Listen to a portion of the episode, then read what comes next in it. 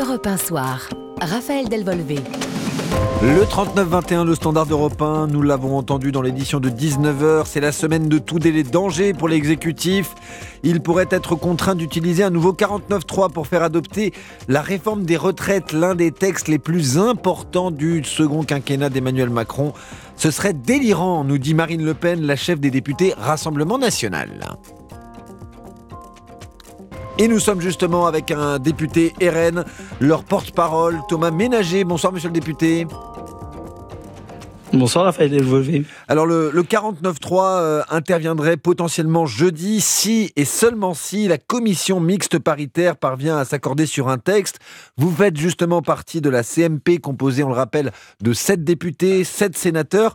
Euh, c'est euh, improbable hein, que la commission mixte paritaire ne s'accorde pas sur un texte. Vraisemblablement, aujourd'hui, on le sait, il y a eu une négociation entre le gouvernement et les républicains, notamment au Sénat, et une partie euh, des républicains à l'Assemblée nationale, et dont le président euh, Olivier Marlex, qui ont fait le choix de se ranger derrière euh, le gouvernement, de rentrer indirectement dans la majorité et de signer pour cette réforme qui reporte l'âge légal de deux ans. Donc oui, vraisemblablement, nous serons uniquement quatre sur 14 membres à être opposés à cette réforme au sein de la commission mixte paritaire. Alors, euh, les députés euh, socialistes demandent aujourd'hui à ce que euh, les débats de la commission soient rendus publics, retransmis en, vidéo pour être clair. Y êtes-vous favorable? Oui, tout à fait, bien entendu. Nous n'avons rien à cacher. au Rassemblement national, nous allons défendre la même ligne en commission mixte paritaire que nous avons défendu euh, dans l'hémicycle. Je regrette juste que les députés de gauche proposent cela après nous avoir empêché pour certains, pour une majorité, euh, notamment au sein de la France insoumise et une partie des partis socialistes, de débattre sur la réforme. Parce qu'il ne faut pas oublier que à cause de la Nupes, nous n'avons pas été en capacité de procéder au vote à l'Assemblée nationale. Mais euh, la publicité de ces débats n'est pas un problème pour nous. Nous l'encourageons et nous soutiendrons si jamais c'était le cas, qui c'était cette cette voie qui était envisagée. Alors on le rappelle, hein, les débats de la commission mixte paritaire ne sont traditionnellement pas retransmis, pas rendus publics, euh, non pas parce qu'il y a une petite cuisine hein, qui se prépare euh, euh, dans l'ombre, hein, c'est parce que il faut eh bien, assurer la sérénité des débats. Vous pensez qu'ils seront sereins pendant cette CMP ou bien à l'image de ce qu'on a vu à l'Assemblée nationale, éventuellement au Sénat où certes l'ambiance était un peu plus feutrée, mais on a quand même vu quelques accès de tension bah, comme je vous l'ai dit, la composition de cette commission mixte paritaire qui est aussi un problème, parce qu'on on voit que 70% des Français sont contre la réforme, alors que 70% de la commission mixte paritaire sera composée de, de, de, députés et de sénateurs favorables à la réforme. Et on le sait, ça sera les Républicains et le gouvernement et les députés Renaissance qui vont s'être accordés en amont. Donc, à l'exception des quatre euh, euh, députés et sénateurs opposés à cette réforme, dont je ferai partie en, en tant que député du Rassemblement national, nous allons bien entendu essayer de batailler pour euh, surtout essayer de maintenir un certain nombre de dispositions qui adoucissent la réforme. Après, le vrai combat, il se mènera à l'Assemblée nationale au moment du vote sur euh, le texte qui sortira de cette commission mixte paritaire. Mhm. Et c'est à ce moment-là que nous, nous espérons au Rassemblement national obtenir une majorité de rejet, parce que c'est là que nous pourrons euh, bloquer ce texte, euh, voire aller, euh, comme vous l'avez évoqué il y a quelques minutes, euh, lors d'une motion de censure, qui sera au final peut-être le seul vote que nous aurons à l'Assemblée nationale pour ou contre ce texte. c'est ce que dit Marine Le Pen aujourd'hui. le RN déposera une motion de censure ou votera une motion transpartisane s'il y a un, un 49-3. Est-ce qu'on est sûr qu'il y aura un 49-3. Certes, on n'est pas sûr euh, que euh, la majorité présidentielle obtienne suffisamment de, soutien euh, des républicains, mais il y a quatre jours hein, qui vont s'écouler entre-temps. Est-ce qu'on est sûr qu'il y a un 49-3 comme ça? Marine Le Pen avait l'air très sûre d'elle, même la semaine dernière. Hein. Bah, nous, nous voyons qu'aujourd'hui, euh, quand nous échangeons notamment avec une partie des députés républicains, avec même une partie des députés de la majorité, un, certain nombre ne voudront pas voter cette réforme. Et quand on fait les calculs, on voit bien que s'il n'y a pas euh, du chantage, des pressions, comme ça a été le cas, puisqu'il y a eu des menaces à l'exclusion pour des députés de la majorité, euh, il y a eu des tentatives d'achat de, de voix indirectement, ça a été relevé par notre collègue Pierre Cordier des Républicains qui a indiqué que des membres du gouvernement lui avaient fait des propositions limites financières pour sa circonscription si euh, les euh, députés euh, de la majorité qui ont dit que cette réforme était injuste, qui ont été au final aux côtés d'une partie de l'opposition pour dire que cette réforme était brutale, injuste, injustifiée, s'ils ont le courage de maintenir leur position, s'ils ne se font pas trop taper sur la tête, je pense que nous pouvons obtenir une majorité de rejet. Et j'entends ce soir Emmanuel Macron dire qu'il y a une majorité solide. Je ne comprends pas pourquoi le gouvernement serait aussi fébrile, passerait à des propos qui seraient de la menace pour un certain nombre de, de députés de la majorité. Pourquoi Monsieur Wörth dirait c'est jouer sur les peurs en disant aujourd'hui que c'est voter contre la nation s'ils étaient si sereins d'obtenir une majorité à l'Assemblée nationale. Alors, on va marquer une petite pause. Euh, Thomas Ménager, je rappelle que vous êtes député Rassemblement National, euh, bien euh, Rassemblement National du, Loiret, hein, si je me trompe pas. Et puis on, va entendre les Français, les auditeurs d'Europe 1 qui nous appellent au 39 21. Alain est avec nous. Alain, je vous donne la parole dans quelques instants. On marque une pause et on revient sur Europe 1. À tout de suite. Europe 1 Soir, Raphaël Delvolvé. Le 39-21, le standard européen pour réagir avec nous euh, à l'antenne. Nous sommes avec le député Rassemblement National du Loiret, porte-parole des députés RN, Thomas Ménager. Nous évoquons la réforme des retraites et le processus parlementaire qui arrive probablement à son terme. Thomas Ménager participera mercredi à la commission mixte paritaire. En parallèle, il y aura une nouvelle journée de mobilisation intersyndicale. Euh, Alain nous appelle au 39-21. Bonsoir Alain. Oui, bonsoir. Nous vous écoutons. Eh bien, écoutez, moi, je pense que 49.3 ou pas, la loi va être votée parce que le, le, gouvernement ne, ne, va pas lâcher, mais je pense que c'est déjà un combat d'arrière-garde. La, la réalité, elle se produira dans deux ans, et c'est là qu'on verra la réalité des choses, parce que dans deux ans, les différents partis politiques désigneront leurs candidats à la présidentielle de 2027 et présenteront leur programme. Et je suis prêt à prendre les paris sur les six ou sept candidats qu'il y aura. Il y en aura peut-être un qui défendra le maintien de la réforme. Tous les autres euh, proposeront le retrait de la réforme. Celui qui proposera de le maintien, ce sera le candidat des Républicains et il fera 3% à la présidentielle. Donc je crois que les choses, euh, les choses sont déjà, déjà écrites. Les macronistes sur cette affaire-là vont perdre très gros, les Républicains aussi. Et je pense que c'est le moteur qui va mettre sur orbite Marine Le Pen pour 2027. Alors, un peu de politique fiction, ça ne fait jamais de mal. Merci euh, Alain hein, de nous euh, faire part de vos paris hein, pour les, années à venir. Euh, et c'est peut-être vrai, après tout, le Rassemblement national aura sûrement un candidat à la présidentielle. Pardon Alain, je vous ai coupé. Oui, mais juste pour, je ne fais pas de pronostic sur le, résultat du vote. Ah non non non, sur, les programmes. Sur l'idée que, Voilà, sur l'idée que ce projet de loi, qui soit voté ou qu'il soit pas voté, enfin surtout si s'il est voté, mhm. en fait, il tiendra pas deux ans. Alors, je, vais poser la question on à Thomas. on, on, va voir les gens, enfin les, les futurs candidats se, se positionner sur cette affaire. Voilà, mais c'est intéressant ce que vous dites parce que ça n'est jamais arrivé. Euh, euh les réformes des retraites n'ont jamais été remises en question, à l'exception peut-être de d'Edouard de, ah bah. Balladur euh, après la réforme de 83 des socialistes. Enfin, ça remonte un peu. Thomas Ménager du Rassemblement national est, est, avec nous. le ou la candidate Rassemblement national à l'élection présidentielle de 2027 parlera-t-il ou tel de cette réforme des retraites 2023 faut pas lâcher l'affaire. Bien entendu. Bien entendu, mais non, nous ne lâcherons pas. Nous, défendrons la même ligne que nous avons défendue lors des débats. Nous avons toujours dit que nous mettrons tout en œuvre, et nous l'avons fait depuis le début, nous l'avons montré avec la motion de censure, la motion référendaire, nous mettrons tout en œuvre euh, de manière institutionnelle pour mettre en échec le gouvernement sur cette réforme. Nous voterons, euh, comme vous l'avez dit, une nouvelle motion de censure quand elle euh, viendra s'il y avait le 49.3. Et bien entendu, nous dirons aux Français, nous l'avons dit dès le début, qu'il y aura une clause de revoyure, qu'il y aura la possibilité d'une arme démocratique qui sera le bulletin de vote en 2027 pour revenir sur cette réforme et, et procéder à une réforme de justice sociale qui est celle que Marine Le Pen avait proposée pendant la présidentielle euh, euh, cette année, l'année dernière, et qu'elle proposera ou qu'un autre candidat du Rassemblement national, je souhaite que ce soit Marine Le Pen, propose euh, en 2027, parce que nous considérons et nous considérons à l'avenir toujours que des Français ne seront pas en capacité, pour certains, pour ceux qui commencent le plus tôt, notamment, à aller jusqu'à 64 ans. Nous n'interdirons jamais aux Français de travailler plus longtemps. Nous l'avons toujours dit depuis le début, mais nous reviendrons sur cette réforme si les Français nous faisaient confiance en 2027, bien Et il s'est dit beaucoup de choses pendant la dernière campagne présidentielle. Marine Le Pen, si mes souvenirs sont bons, avait dit qu'a priori c'était sa dernière euh, candidature et elle défendait le retour de la retraite à 60 ans. La, la position du RN a-t-elle évolué sur ce sujet très précis?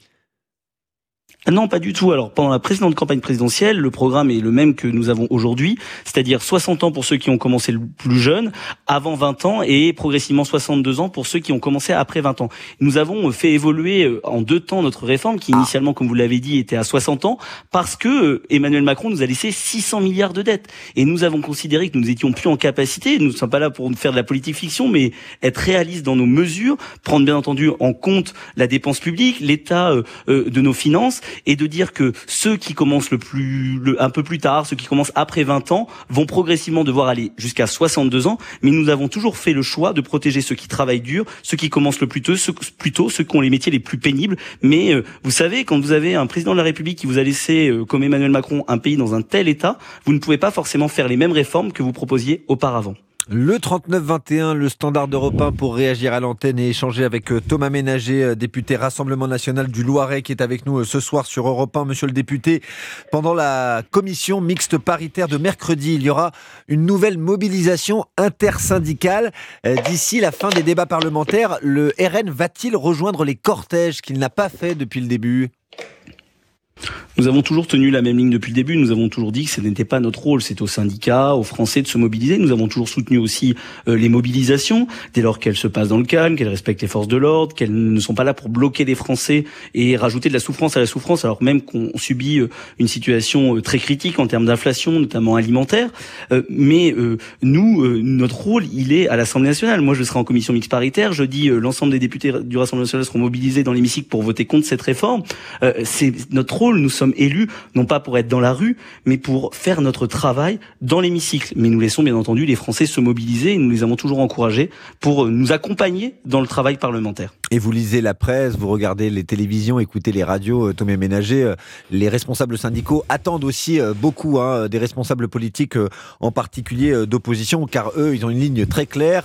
Ils ne veulent pas de la retraite à, 64 ans. nous sommes avec Mathieu qui nous appelle au 3921, le standard européen. il travaille, vous travaillez, bonsoir cher Mathieu, je crois dans le, dans le secteur du tourisme.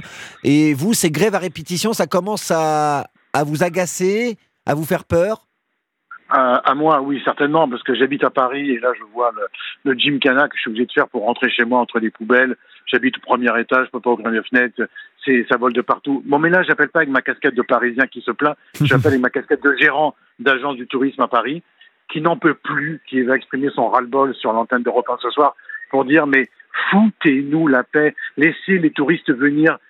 Parce qu'en en fait, le problème, c'est qu'on a traversé les gilets jaunes, on a traversé toutes les grèves, que ce soit les grèves du transport, les grèves des musées, j'en passe et des meilleurs. Je vous parle même pas de l'insécurité grandissante et qui n'est pas une, impression chez les touristes, mais qui la, la, vivent au quotidien à tous les, dans tous les sites touristiques où ils se font sans cesse bousculer, voler, harceler, agresser, interpeller. Donc, je, là, les, les poubelles qui se rajoutent là-dessus, je dis, mais on veut vraiment, on veut vraiment dégoûter les gens de venir dans Paris. Moi, ça fait 25 ans que je fais ce métier. J'ai des clients qui me disent, Mathieu, on t'aime beaucoup, on t'aime bien, tu t'occupes bien de nous à Paris, mais là, non merci, on veut pas, on voit les poubelles, on voit la grève, c'est bon pour nous, quoi. Donc, ils vont à Rome, ils vont à Londres, ils vont à Barcelone, dans des belles capitales, où finalement, il fait aussi bon, il fait parfois meilleur au niveau météo, mais en tout cas, ça me frustre et ça me dégoûte parce que moi, mon métier, c'est de vendre Paris à l'international, de vendre la France.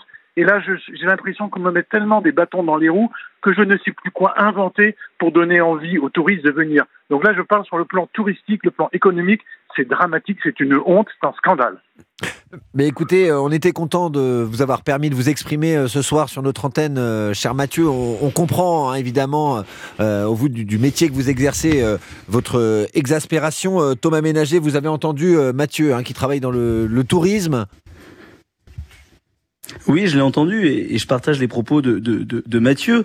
Euh, très clairement, aujourd'hui, on est dans une situation qui est catastrophique sur tous les plans. Et ces manifestations, indirectement, qui sont de la responsabilité du gouvernement, n'aident pas euh, notre pays. C'est pour ça que nous avons toujours dit qu'il fallait des manifestations, mais qui n'aillent pas, euh, comme le blocage peut le faire, à aller bloquer notre économie, bloquer le tourisme notamment. Mais la responsabilité de ces manifestations, la responsabilité de ces blocages, c'est le gouvernement. Et de la même manière que la responsabilité de tout ce qui a été énoncé par Mathieu en termes d'insécurité, en termes des difficultés euh, de notre, secteur touristique. Aujourd'hui, Emmanuel Macron, alors même que nous avons subi le Covid, que nous avons subi euh, euh, les gilets jaunes à Paris, que tout ça est de sa responsabilité. Nous sommes aussi dans une crise sécuritaire, il l'a très bien dit, mais aujourd'hui on voit que c'est la goutte d'eau, cette réforme des retraites, et qu'il y avait bien d'autres choses à faire euh, à Paris et partout en France pour les Français, pour le tourisme, pour le pouvoir d'achat, pour la sécurité, avant d'aller sur cette réforme des retraites. Et c'est pour ça que nous avons aussi appelé le gouvernement à retirer ce texte, pour permettre à notre économie de vivre, pour permettre aux Français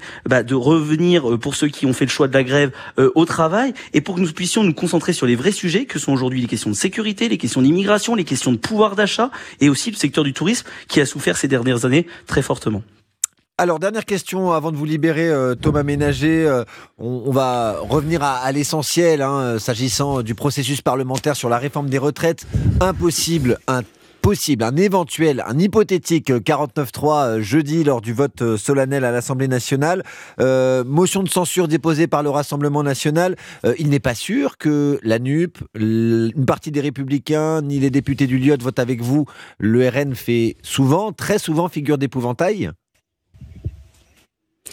Malheureusement, nous dénonçons depuis le début le sectarisme d'une partie des membres de l'Assemblée nationale qui font le choix euh, de ne pas voter à nos côtés, euh, non pas euh, parce qu'ils ne sont pas d'accord avec nous, mais parce qu'ils veulent ne pas donner une victoire à l'Assemblée nationale. Nous, ne sommes pas là pour défendre un camp. Nous avons toujours voté les idées d'où qu'elles viennent, les motions de censure d'où qu'elles viennent, dès lors que nous sommes d'accord sur la finalité dans l'intérêt général, dans l'intérêt des Français. C'est la seule chose qui doit compter quand on est parlementaire. C'est la capacité qu'on a le matin de se regarder dans une glace et se dire j'ai voté en mon âme et conscience ce qui était bon ou non pour les Français. On voit qu'il y a une partie euh, des oppositions qui sont dans une logique sectaire. Nous l'avons regretté, notamment quand nous avons mhm. déposé la motion référendaire et nous avons constaté qu'une partie euh, ont fait le choix de ne pas la voter à nos côtés. Seulement quelques courageux républicains ont fait le choix euh, de voter une poignée, une toute petite poignée à nos côtés pour permettre aux Français de s'exprimer par le référendum. Ce qui est certain, c'est que nous, s'il y a une motion de censure, il y en aura une déposée par notre groupe et nous pourrons bien entendu venir aussi en plus, en plus, en soutien vers d'autres motions de censure parce que notre objectif, c'est de mettre en échec le gouvernement sur ce texte et le vote de la motion de censure est la seule opportunité, s'il y avait un 49.3, que nous aurions en notre capacité, en notre pouvoir en tant que parlementaire pour mettre en échec le gouvernement sur ce texte et surtout sauver les Français de cette réforme injuste qui va les obliger à travailler deux ans de plus alors que certains ne seront pas en capacité de le faire physiquement. Voilà, une, un, gouvernement renversé qui pourrait éventuellement, là encore, on est dans la politique fiction, donner lieu à une dissolution de l'Assemblée nationale et à la convocation de nouvelles élections de législatives. Nous n'y sommes pas encore. Eh bien, chiche. Rendez-vous jeudi. Merci beaucoup, Thomas Ménager, député Rassemblement national du Loiret, porte-parole des députés RN. Je vous rappelle le numéro du standard, le 3921, euh, pour euh, eh bien, réagir à l'antenne. Nous allons évoquer dans quelques instants euh, cette consommation en très nette hausse de psychotropes chez nos enfants, les enfants âgés de 6 à 17 ans, en l'espace de 10 ans.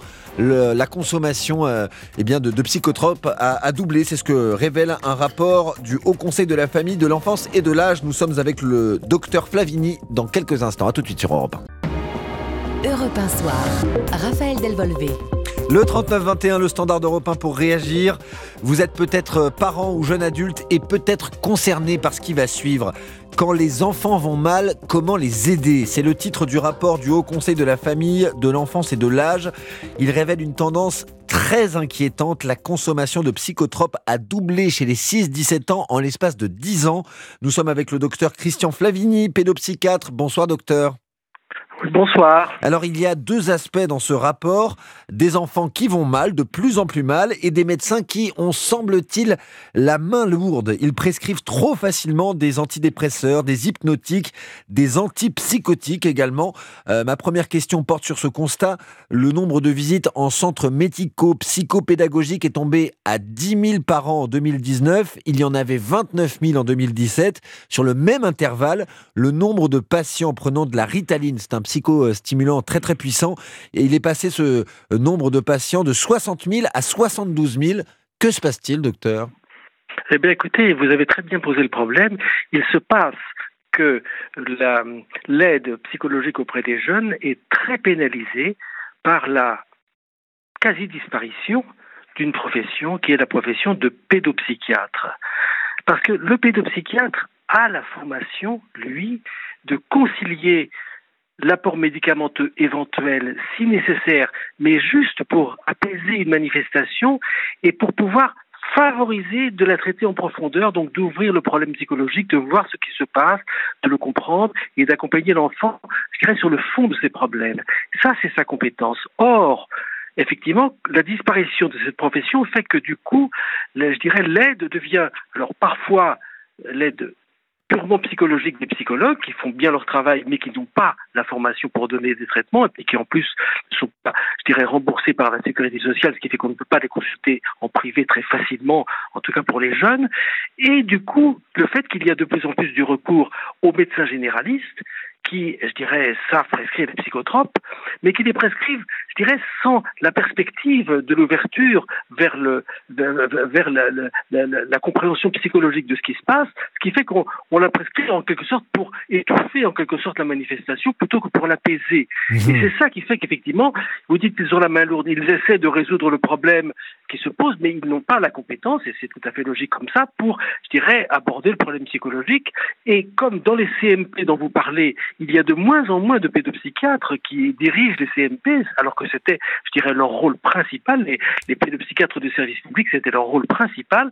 Il y en a de moins en moins. Il y a de plus en plus de CMP où il n'y a plus de médecins, ce qui fait que ce sont des CP, si vous voulez, des centres psychologiques, mais pas des centres médico-psychologiques. Donc, du coup, effectivement, la régulation de la prescription de médicaments n'est plus ajustée comme elle pouvait l'être par la profession de pédopsychiatre.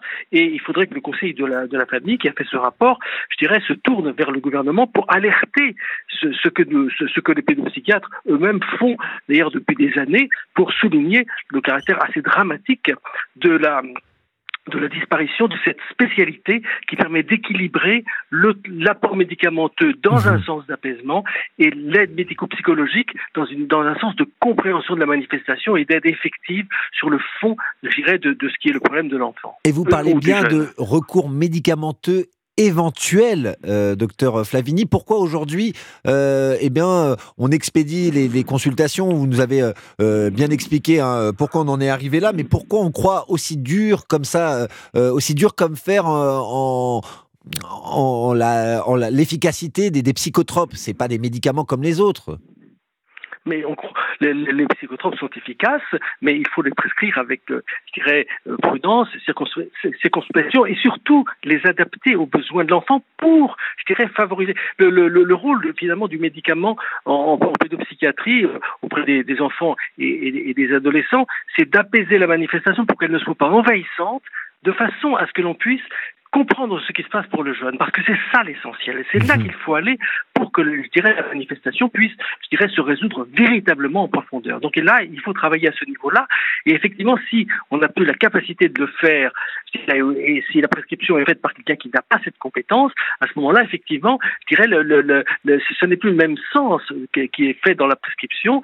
C'est une prescription pour, je dirais, comme si on donnait un médicament pour euh, empêcher la fièvre ou pour apaiser une fièvre, mais qu'on ne se on ne se, on ne se préoccupe plus de soigner la maladie qui est en dessous. Mhm, Alors, mhm. effectivement, à ce on prescrirait un doliprane, je dirais, dans, des, doses invraisemblables, si vous voulez, mais ça n'a plus aucun sens. On va donner la parole à Jean-Claude qui nous appelle au 3921, le standard d'Europe 1.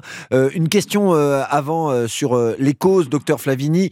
si on prescrit autant de psychotropes aujourd'hui, c'est aussi parce que nos enfants sont, semble-t-il, de plus en plus euh, malheureux, de plus en plus atteints par des troubles. Comment on l'explique?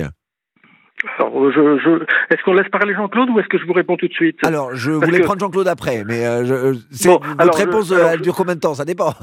oh, ben, je, je, vais vous dire. Je, pense qu'il y a aussi là l'effet du fait que les parents sont de plus en plus décontenancés pour aider les jeunes.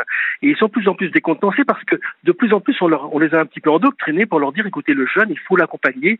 L'accompagner, ça veut dire, je dirais, il faut un petit peu rentrer dans ce qu'il dit, on ne peut pas le contredire, il faut, il faut le, le, le respecter le respecter, c'est bon. Et du coup, les jeunes, je dirais, ne savent plus tellement comment se, je dirais, se situer par rapport, euh, bon, aux, exigences du fait de grandir, de, se confronter à la vie, de se confronter aux relations avec les autres enfants et aux autres adolescents. Et, il y a là quelque chose qui est un effet, je dirais, qui, qui, qui, qui euh, ne permet pas de, qui, n'accompagne pas, je dirais, qui ne permet pas de, pour eux d'organiser leur vie mmh. psychique. Un manque de repères quelque part. Un manque de repères, exactement. On va entendre Jean-Claude qui nous appelle au, au 39 21, le standard de repas. Bonsoir Jean-Claude.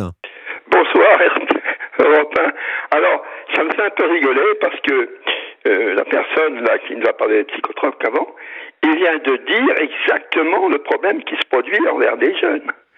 On a des jeunes, euh, ben il faut accompagner euh, les enfants dans tous leurs désirs, dans tout. À l'école, faut qu'une note parce que ça peut les traumatiser, etc., etc. Euh, ils ont plus l'esprit de bagarre. Quand je parle de bagarre, c'est intellectuel. De se dire, moi je disais à mes enfants, vouloir c'est pouvoir. Mhm. Des fois, il me disait, euh, j'en ai, il m'a dit, papa, moi j'ai essayé ça, mais j'ai dit oui. Mais si je te dis ça, c'est parce que si au départ tu as un problème et puis tu te dis c'est trop fort, je peux pas, faut l'essayer avant. Bon. Mais là, ils ont plus aucun. On leur marche tout. Les parents leur restent, ah ben mon petit garçon, tu veux moi. Et à votre époque, c'était peut-être pas la même chose, Jean-Claude. Quoi À, Comment à votre époque. Ah ben, à mon époque, c'était pas du tout la même chose. Mhm. Mais vous voyez, malgré tout, moi j'ai un de mes fils, euh, je l'ai appris trois fois sur une chose qui était essentielle. Bon, euh, j'ai mis trois tapes sur les sur le pantalon, hein. je- le- bon, Ouais. à la troisième fois, parce que j'ai dit là, tu vas comprendre, va jamais recommencer après. Et c'est la seule fois, j'ai deux fils. D'ailleurs, euh, euh, j'en remercie le Seigneur parce qu'ils sont toujours près de Mhm. moi si j'ai besoin d'autre chose. Ils sont toujours à me téléphoner. Mhm. Donc vous voyez qu'ils n'ont pas été martyrisés. Mhm. Mais jamais j'ai été à leur dire ah ben attends euh, ça va aller tout seul. Non, non. C'est une bagarre et la bagarre elle recommence. euh, mais quand je pense une bagarre intellectuelle si je veux dire. Oui, hein. oui, on a bien compris votre propos. Merci beaucoup, euh, Jean-Claude, de nous avoir appelé euh, au standard de repas le 39 21. Fabien est avec nous euh, maintenant. Euh, bonsoir, Fabien. Vous nous appelez de Toulouse, je crois, au 39 21. Oui, bonjour. Voilà, c'est pour témoigner sur. euh, bah, moi, j'ai suivi là, les trois enfants qu'on a, hein, qui ont 11 ans, 14 ans, 17 ans. Oui. Les trois ont souffert. euh, voilà, ils ont pas de. enfin, il y en a une qui a pris des psychotropes, et les trois ont souffert de l'école. Alors pourquoi? Euh, Parce que d'abord, il y a euh, des, des problèmes de délinquance, il y a des problèmes de, de parents violents, il y a des problèmes de profs qui sont débordés, et surtout, parce que j'ai suivi de très près, pour moi, il y a un problème d'éducation nationale. On Mhm. n'apprend pas aux enfants à être, on les apprend pas à se développer et surtout à avoir confiance en eux. La pression, elle est permanente sur l'apprentissage dès trois ans. Dans les pays nordiques, on apprend aux enfants à être les uns avec les autres, à développer des projets, à avoir confiance en soi. Je, vous- je vous le dis, c'est pas pour critiquer l'éducation nationale. J'ai des amis profs. Mhm. Pour moi, l'éducation nationale est complètement dépassée en France Mhm. elle stresse nos enfants. Et en même temps, les professeurs ne sont pas supportés par leur hiérarchie. Quand il y a des parents déviants, quand il y a des enfants violents, ils sont complètement débordés. Pour moi, le problème actuel premier en France, c'est la délinquance et l'éducation nationale. Et s'il y, a de la- il y a autant de stress, c'est lié aux violences envers les jeunes filles. Ma fille en a été victime. Mhm. C'est la, c'est la violence à l'école et c'est l'éducation nationale elle-même. Il faut réformer ce qu'on apprend aux enfants. Et On vous n'êtes pas le- pas premier euh, parent à, à- à- à venir vous plaindre hein, ce soir euh, sur euh, Europe 1. Merci beaucoup, euh, Fabien, de nous avoir appelé au 3921. Je finis avec vous, docteur Flavini. Fabien, qui nous appelle de Toulouse, pointe la perte de confiance en eux des enfants d'aujourd'hui. Et il faudrait bien signaler aussi la perte de confiance en eux des parents que l'on, que l'on, que, que, que l'on a organisé au fur et à mesure du, du moment où on, où on a critiqué ce qu'ils faisaient, où on leur a dit écoutez, faut, il faut pas trop, il faut pas trop intervenir, il faut laisser votre jeune pour, pour qu'il s'épanouisse. Seulement, le problème, c'est qu'à ce moment-là, la transmission que les parents peuvent et doivent faire à leurs jeunes, je dirais, pour que le jeune se repère, même si ça euh, peut ne pas toujours leur plaire, mais la, la transmission à ce moment-là ne, ne peut plus fonctionner et le les repères que les adultes ont, et logiquement par rapport aux jeunes, ne peuvent plus à ce moment-là leur être transmis. Or, ce sont ces, repères par rapport auxquels ils, ont besoin de se situer, euh, quitte à ce que ça soit dans le conflit, dans, dans la discussion, dans bon, mais effectivement, mais c'est quelque chose qui leur est indispensable. Or là, il y a effectivement quelque chose qui est, je dirais, une certaine disqualification du rôle des parents euh, qui s'est organisée. Euh, on le voit par exemple, on le voit euh, d'une façon presque caricaturale chez les parents américains, vous savez, qui n'osent plus à ce moment-là, euh, je dirais, euh, prénommer leur enfant et dire quel est le sexe de leur enfant, tellement euh, on leur a expliqué qu'ils allaient peut-être nuire à leur enfant. Ça, c'est de la caricature, si vous voulez. Mais on est un peu dans cette tendance où effectivement, on a un peu éduqué les parents pour leur dire, mais il faut surtout pas influencer le- le- vos enfants parce que vous risqueriez de les influencer euh, pas, selon leurs Et c'est peut-être l'importation retiennent. demeure venue des États-Unis. Merci beaucoup, docteur Flavini, pédopsychiatre, Voilà. d'être intervenu ce soir euh, sur Europe 1. Je rappelle, ce sont des dizaines de milliers d'enfants qui sont concernés. 1 sur 20 consomme des psychotropes en 2023. Je vous donne rendez-vous euh, tout à l'heure euh, pour euh, un nouveau point sur l'information avec Guillaume de Prévoisin, mais aussi demain matin, 8h45. Ne manquez pas le club de la presse dans la matinale de Dimitri Pavlenko. Demain, Olivier D'Artigol et Mathieu Boccoté ferrailleront en direct. À tout de suite sur Europe 1.